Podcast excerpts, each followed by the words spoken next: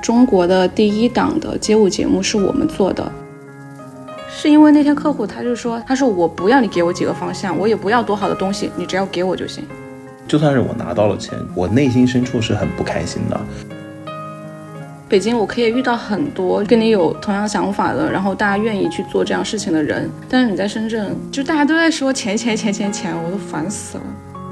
Hello，大家好，欢迎来到智尚研究所，我是子龙。今天呢，我收到了一封来信，嗯，有一位听众呢，他说自己最近比较丧，他丧的原因呢比较有意思。来，佩奇给大家打打个招呼吧。嗯、大家好，我是佩奇，在深圳的一个地产广告公司做文案策划。你在这个来信中有讲自己是觉得现在的工作，然后让你觉得没有意思。我觉得我写的东西就是完成任务似的那种。我很喜欢广告嘛，但是虽然这个地产我不喜欢，但是我还是会有一些对于自己的出品有一些要求，对吧？是因为那天客户他就说，他说，他说我不要你给我几个方向，我也不要多好的东西，你只要给我就行。这就是你说的那种钱多事儿少。你要知道，有那些就是钱又不多，然后他一直就说我就要这几个方向，这几个方向你都帮我去延展一下，然后我从里面选一个，最后来一句哦，还是第一版的好，那你不更崩溃啊？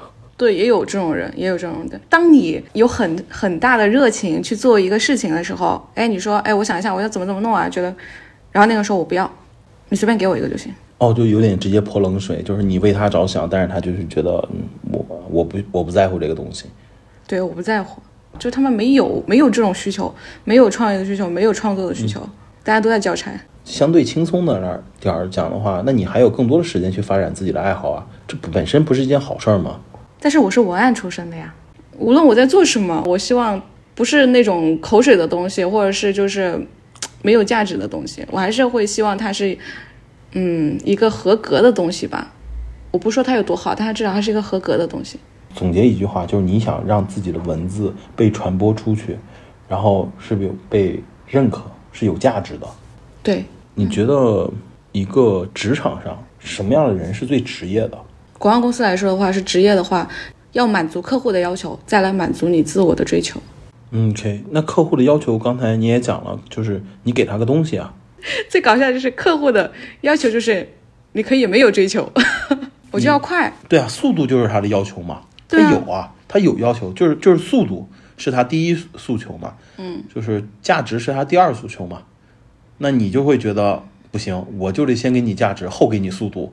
对，那你这样的话可以总结为，其实我还没有没有那么牛。就牛的人，他可以在保证速度的情况下，可以完成质量。对啊，那听起来其实好像是你的在职场上你没有做好，那你有什么资格丧？其实你刚才已经都讲出来了，什么是广告公司最职业的工作方式、工作方法，但是你在实际上操作上又觉得这样让你不舒服。你都明知道一个东西是很职业的，而且你也知道它的方向是哪，但你就是有一点不愿意去做。那其实好像问题就是听起来啊，感觉是出现在我们自己身上哦。对，没关系，我觉得人都会有这样的问题。举个很简单的例子，比如说做脱口秀节目，其实有好多的平台很想做脱口秀节目，然后他们每次把我们当成这种咨询顾问，然后去跟他们开会的时候，我就跟他们解释脱口秀的本质逻辑是什么，效果他们曾经做了那么多好节目，它的本质逻辑是什么，他们就是根本不 care，他不 care 这个艺术形式的对给人带来的价值，他们 care 的是。我现在就这么多钱，我能请来什么样的人？请来这样的流量之后，我怎么样再去造话题？话题完了就说哦，那这些脱口秀的内容得好啊。就是你看都排到第三位，我就会面临两个选择，要么就是跟他跟他讲，呃，我要用我的专业，然后还有我的能力，对吧？告诉他，你既然花钱请我做咨询，我有责任告诉你怎么样，什么样是好的，我我也建议你怎么怎么做，然后我也就是仅此而已，因为多了这条线。这条线我也不会过，因为我过了，我有可能就拿不到钱了。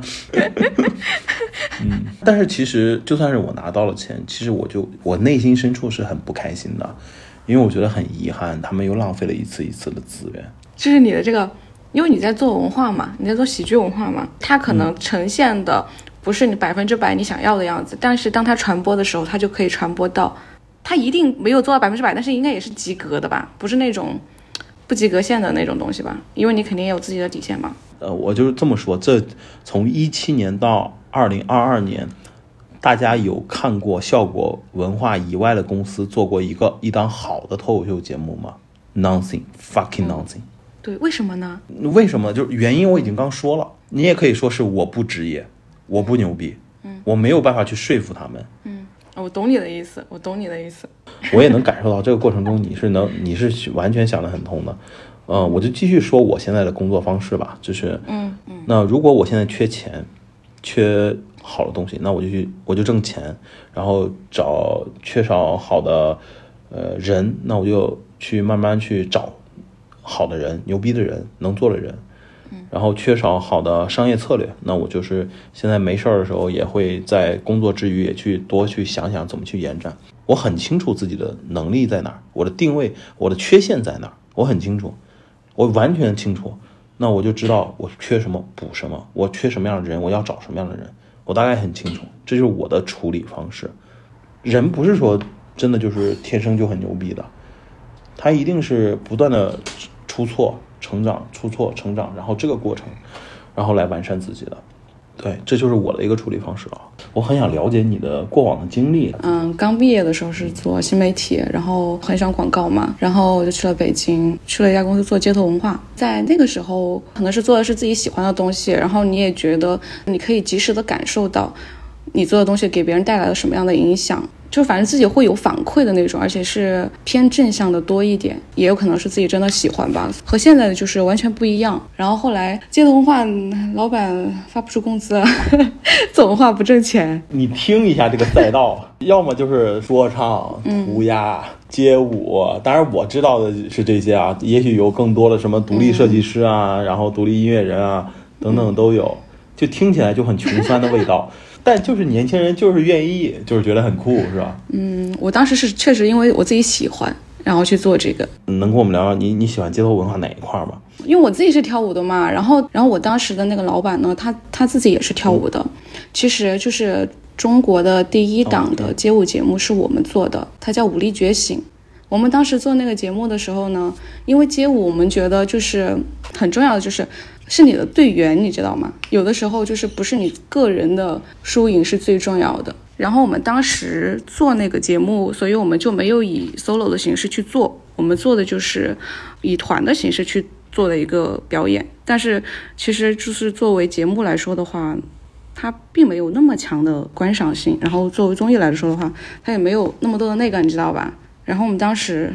嗯，就失败了。但是当时做那档节目还是很开心的，因为你觉得就是之前没有人做这个，然后终于有人看到，就是跳街舞的不是只是一个为别人伴舞的，他自己也是一个创作者。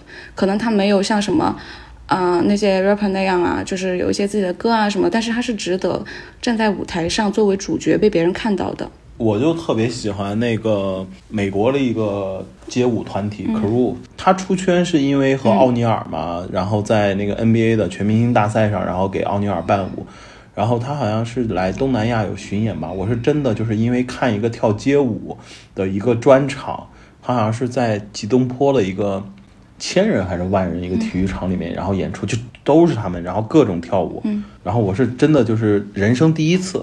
五十分钟就看完了，我觉得极具观赏性。对，那你们和 KOD 有什么区别呢？KOD 他办的是街舞的比赛，对吧？我们当时办的是街头文化节，我主要是负责我们公司就是呃宣推这一块的。因为 KOD 它是纯粹的做舞蹈嘛，嗯嗯，social media 对是吧？纯粹做舞蹈。我们街头文化节是包含了刚刚你说的那些东西，说唱啊、街舞啊、涂鸦啊、DJ，我们全合在一起了。因为你会发现现在这个圈子就是大家就是哎，你说唱圈的跟说唱圈的玩，街舞的你就跟街舞的玩，涂鸦你跟涂鸦的玩。但是其实我们当时想做的就是不要有那么强的就是分圈，就是作为舞者你也不要以那种舞者的风格去区分。那很多人看不起 B boy 呀，就觉得 B boy 怎么怎么擦地啦什么的。如果接受的更多，你就可以拥有更多。这是我们当时想去做的一个，因为这个文化它本来一开始大家都是一起的，为什么变好了之后大家又要突然分家了，就觉得很奇怪。因为这种就是在文化领域里面有一种人，他叫原教旨主义者。就是他会认为，就是 B boy 就是要动作干净，然后力量很好，popping 就是要达到肌肉的极限，然后不断的去震那个东西。因为我不太懂这个街舞啊，但是我真的很喜欢看 freestyle，、因为我觉得他是在听音乐，然后跟着音乐去跳舞，我觉得那个观赏者是享受的，然后舞者舞者也是享受的，所以我很喜欢看别人跳 freestyle。对你小时候是从小是在深圳长大的，对不对？我是大学大学的时候，我们家才搬来深圳的，但是当时深圳完全不在我的选择内。哦哦哦，那咱俩差不多。我我以前就在北京，我在北京待了快十年嘛，北京都算我第二故乡了。但是我最后还是选择了定居在深圳。你当时很明确自己是要去做广告吗？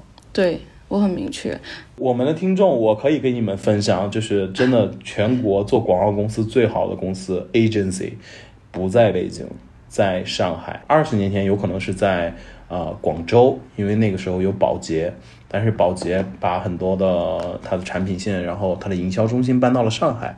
然后现在上海的广告和策划和创意还有执行是非常好的，因为好多香港的一些广告导演啊，还有一些东南亚的广呃广告导演啊，他们还有台湾的导广告人都会聚集在上海多一点，北京有可能公关比较好多吧。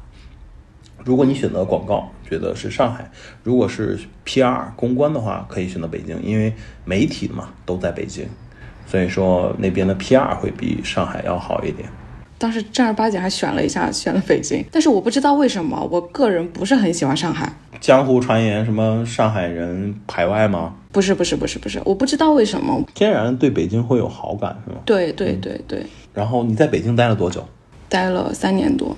三年，其实时间挺长的了。是因为什么样的原因回到了深圳呢？就三个月没发工资嘛，那实在是没钱了，没办法，那我就去做电商了。然后当时的工资是我在前一家公司的两倍，呃，然后奖金也特别多，反正我就去了。但是哦，我每天准时下班了，但是很没有意思。当时我家里也让我回深圳嘛，我说那回来吧，其实也没有什么太大差别。哦，原来是这，那就是那家公司也是北京电商公司。那有可能你在深圳的电商公司待一下，做一下，看感受一下，你看他能那么轻松吗？反正当时就是在那个公司走了之后呢，我就找了一个特别大的，然后又特别就养老的那种公司。哦，明白。那在一个那么好的、舒服的环境，那你为什么会选择最后回到深圳？没意思，就觉得没意思。工作在你的能力之内，然后完成的又特别好，然后就觉得这个工作没有任何意义，不像以前那种工作是自己喜欢的。哎，你说让我选的话，你说让我现在选的话，我还是会选择去，我还是会愿意在街头文化公司待着。我就喜欢你这样的员工，你知道吗？我只要不给你发工资，我现在就马上把我们公司改成街头文化公司。就是你喜欢做一件事情和你为了钱去做一件事情的那种满足感是完全对我来说是不一样的。如果是满足感第一，钱不是第一，那最后那三个月他不发工资，你要不然再陪他顶三个月呢？我跟你说，那三个月没发工资是什么样的情况？我们当时办的街头文化节嘛，老板贼搞笑，他说预算多少钱跟我们说了，然后我的宣推费用是零，我的做的所有所有事情就是你要自己去想办法，然后那个预算他是没有的，他让我们自己去挣，我们挣回来了，我们挣回来了。但是办活动可能超了一些，为什么挺了三个月？因为那个活动在三个月之后，然后我是坚持把活动办完我才走的，而且我走不是因为说老板不发工资，而是老板他当时一个已经是一个放弃状态了，你知道吗？因为他自己又没有当过老板，他就是一个跳舞的，跳舞很厉害，没有当过老板的人当老板是很恐怖的。那场活动是我们完全自己办的，他什么都不管，他在那打斗地主，玩跑跑卡丁车，不是我放弃，是他放弃，他不做了。如果他继续做，我也还是会做的。哎，你知道听起来就好像什么呀？你知道吗？就是感觉你喜欢上一个渣男，你知道吗？就是因为他在某一些领域真的是让你感觉到他很迷人，然后你们俩在一起，然后在一起之后发现，哎，你来养家，他就开始不学无术，不思进取。呃，你们的分开是因为 他放弃了你。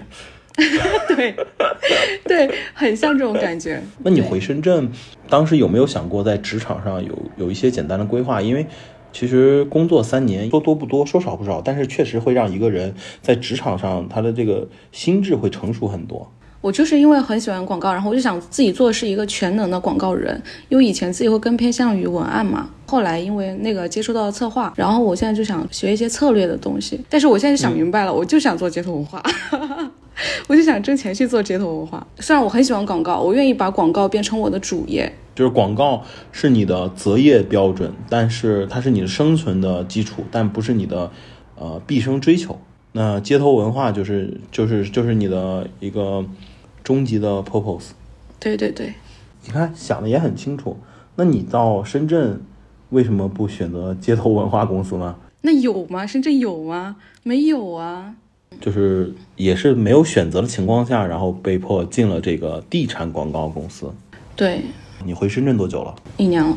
那你觉得深圳和北京这两个城市，你更喜欢哪个城市？肯定是北京啊。那这两个城市的文化有什么不同吗？就是从你的角度认识的一些人来说的话，我觉得我在北京我可以遇到很多就是跟你有同样想法的，然后大家愿意去做这样事情的人。但是你在深圳，我回来一年没有没有遇到过，就大家都在说钱钱钱钱钱，我都烦死了。大家朋友去吃饭。聊天也都是聊钱、买车、买房，干嘛干嘛，我很烦这种对话。因为我跟你说，以前我在北京的时候啊，就我们家就是根据地，你知道吗？大家就一起聊天、喝酒，干嘛干嘛，会聊一些生活的琐碎，就比如说最近遇到什么事情啊，干嘛的，然后也会聊一些就是现在做的那些文化的那些东西。但是回到深圳之后，就是特别明显的就是吃饭就是会说。哎呀，谁谁谁又做了一个什么什么事情？哎呀，挣了好多好多钱，然后哎呀，又想买车啊、买房啊，干嘛？就是普遍的都是这种，而且大家吃饭都都玩手机哦，然后都呃回消息啊，干嘛的？不会就是正儿八经的正儿八经的跟你吃个饭。大家都是在工作，哎，你等我一下，公司谁谁在 Q 我了？对对对。然后我我这有个什么有一个私单，我要怎么怎么样？这，这是深圳的一个文化。在北京呢，就是反正以前我在北京也有一个这种感觉吧，就是一到周末吧，也别叫周末，周三就开始了。然后在一个要么就是在那个三里屯，或者是在胡同，因为我们其实公司是在二环那边嘛，其实都是酒吧，呃，就胡同里面酒吧也很多。然后要不然就是在。呃，某一个朋友家，然后也是在那儿坐着，然后喝酒，聊的都是自己的梦想。就是人家以前有一句话说，就是你你就是来北京就是来寻梦的，来完成自我救赎的。在深圳呢，就是好像就是搞钱嘛，大家都在搞钱。我我能这么问吗？就是你其实不太喜欢这种就是深圳的这种金钱文化吧？是因为，呃，我是不是可以大胆的猜测，就是还是因为你们家里条件真的比较好？因为你觉得这些东西其实不重要，没有特别好啊。那我这么理解吧，就是其实生活条件也还好，小康或者大康吧。有一些人其实来深圳，他就很明确嘛，就是就是来搞钱。因为我在老家呀，在哪儿其实挣钱的门道很少，我来这儿就是要吃苦，熬个两三年之后，然后发现新的商机，我就干一把，然后让自己就是能起来嘛。其实很多人是抱着这种心态来深圳的，所以就是你是没有办法去接受。这样的文化，对，但是你现在被迫又生活在这个城市。我早知道这样，我就不会回来了，真的是。就是反从这个事情跳出来，我们就看，就是你会觉得工作对你意味着什么？工作对我意味着什么？现在的话，就是挣钱。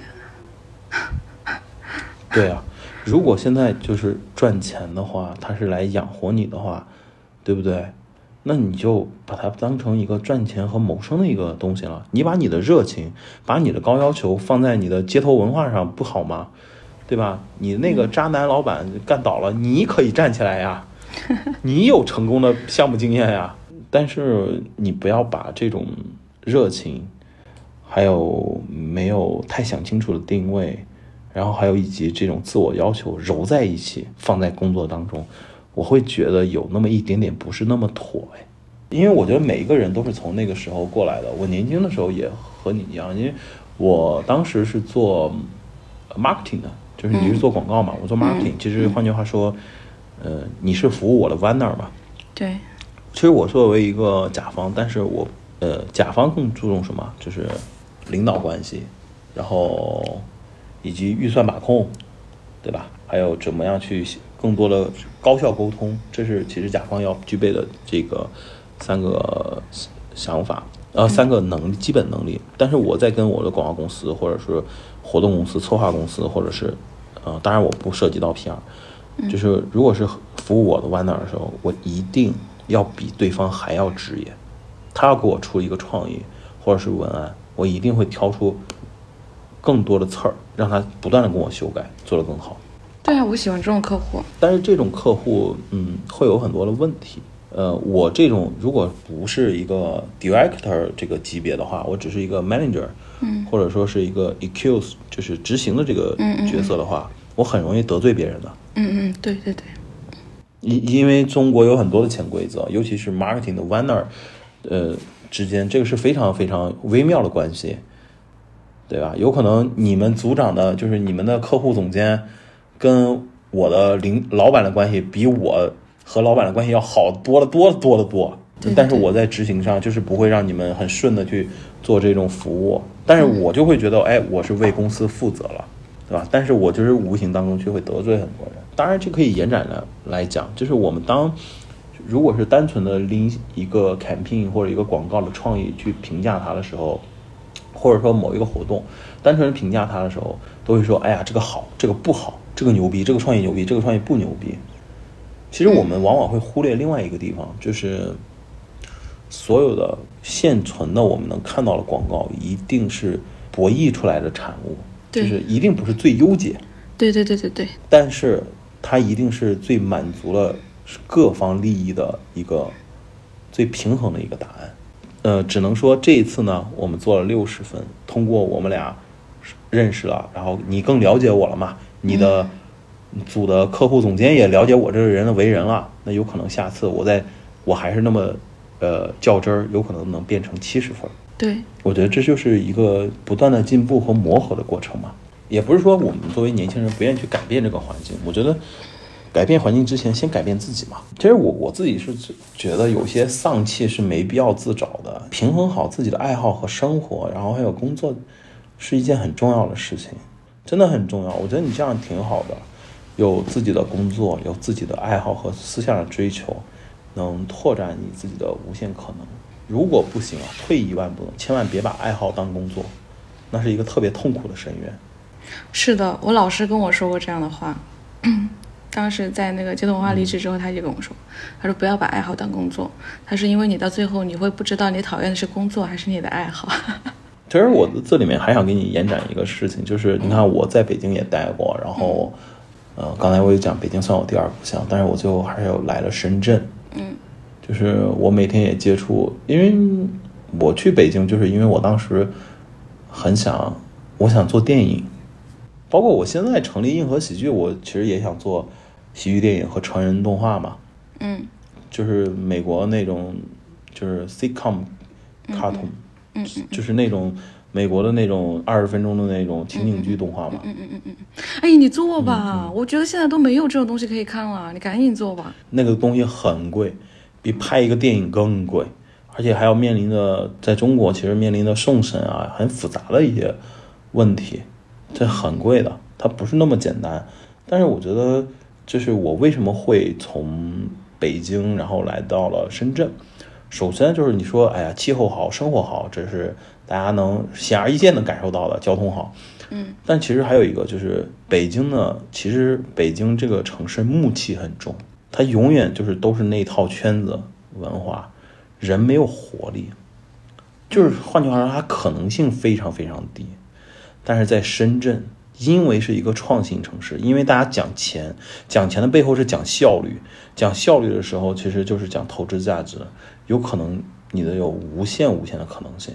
很多人都觉得深圳是啊文化沙漠这个城市，但是深圳的，我就随便讲一个赛道，就是工业设计，一定是全中国乃至整个亚太地区都是很有名的，因为我们是寨都。山寨之都，那我们需要大量的这种工业，这其实都算是艺术范畴类的。那你说一个没有文化的城市能有这些东西吗？而且中国很多初代的网红啊，玩文字梗的那些网红，他都是深圳的。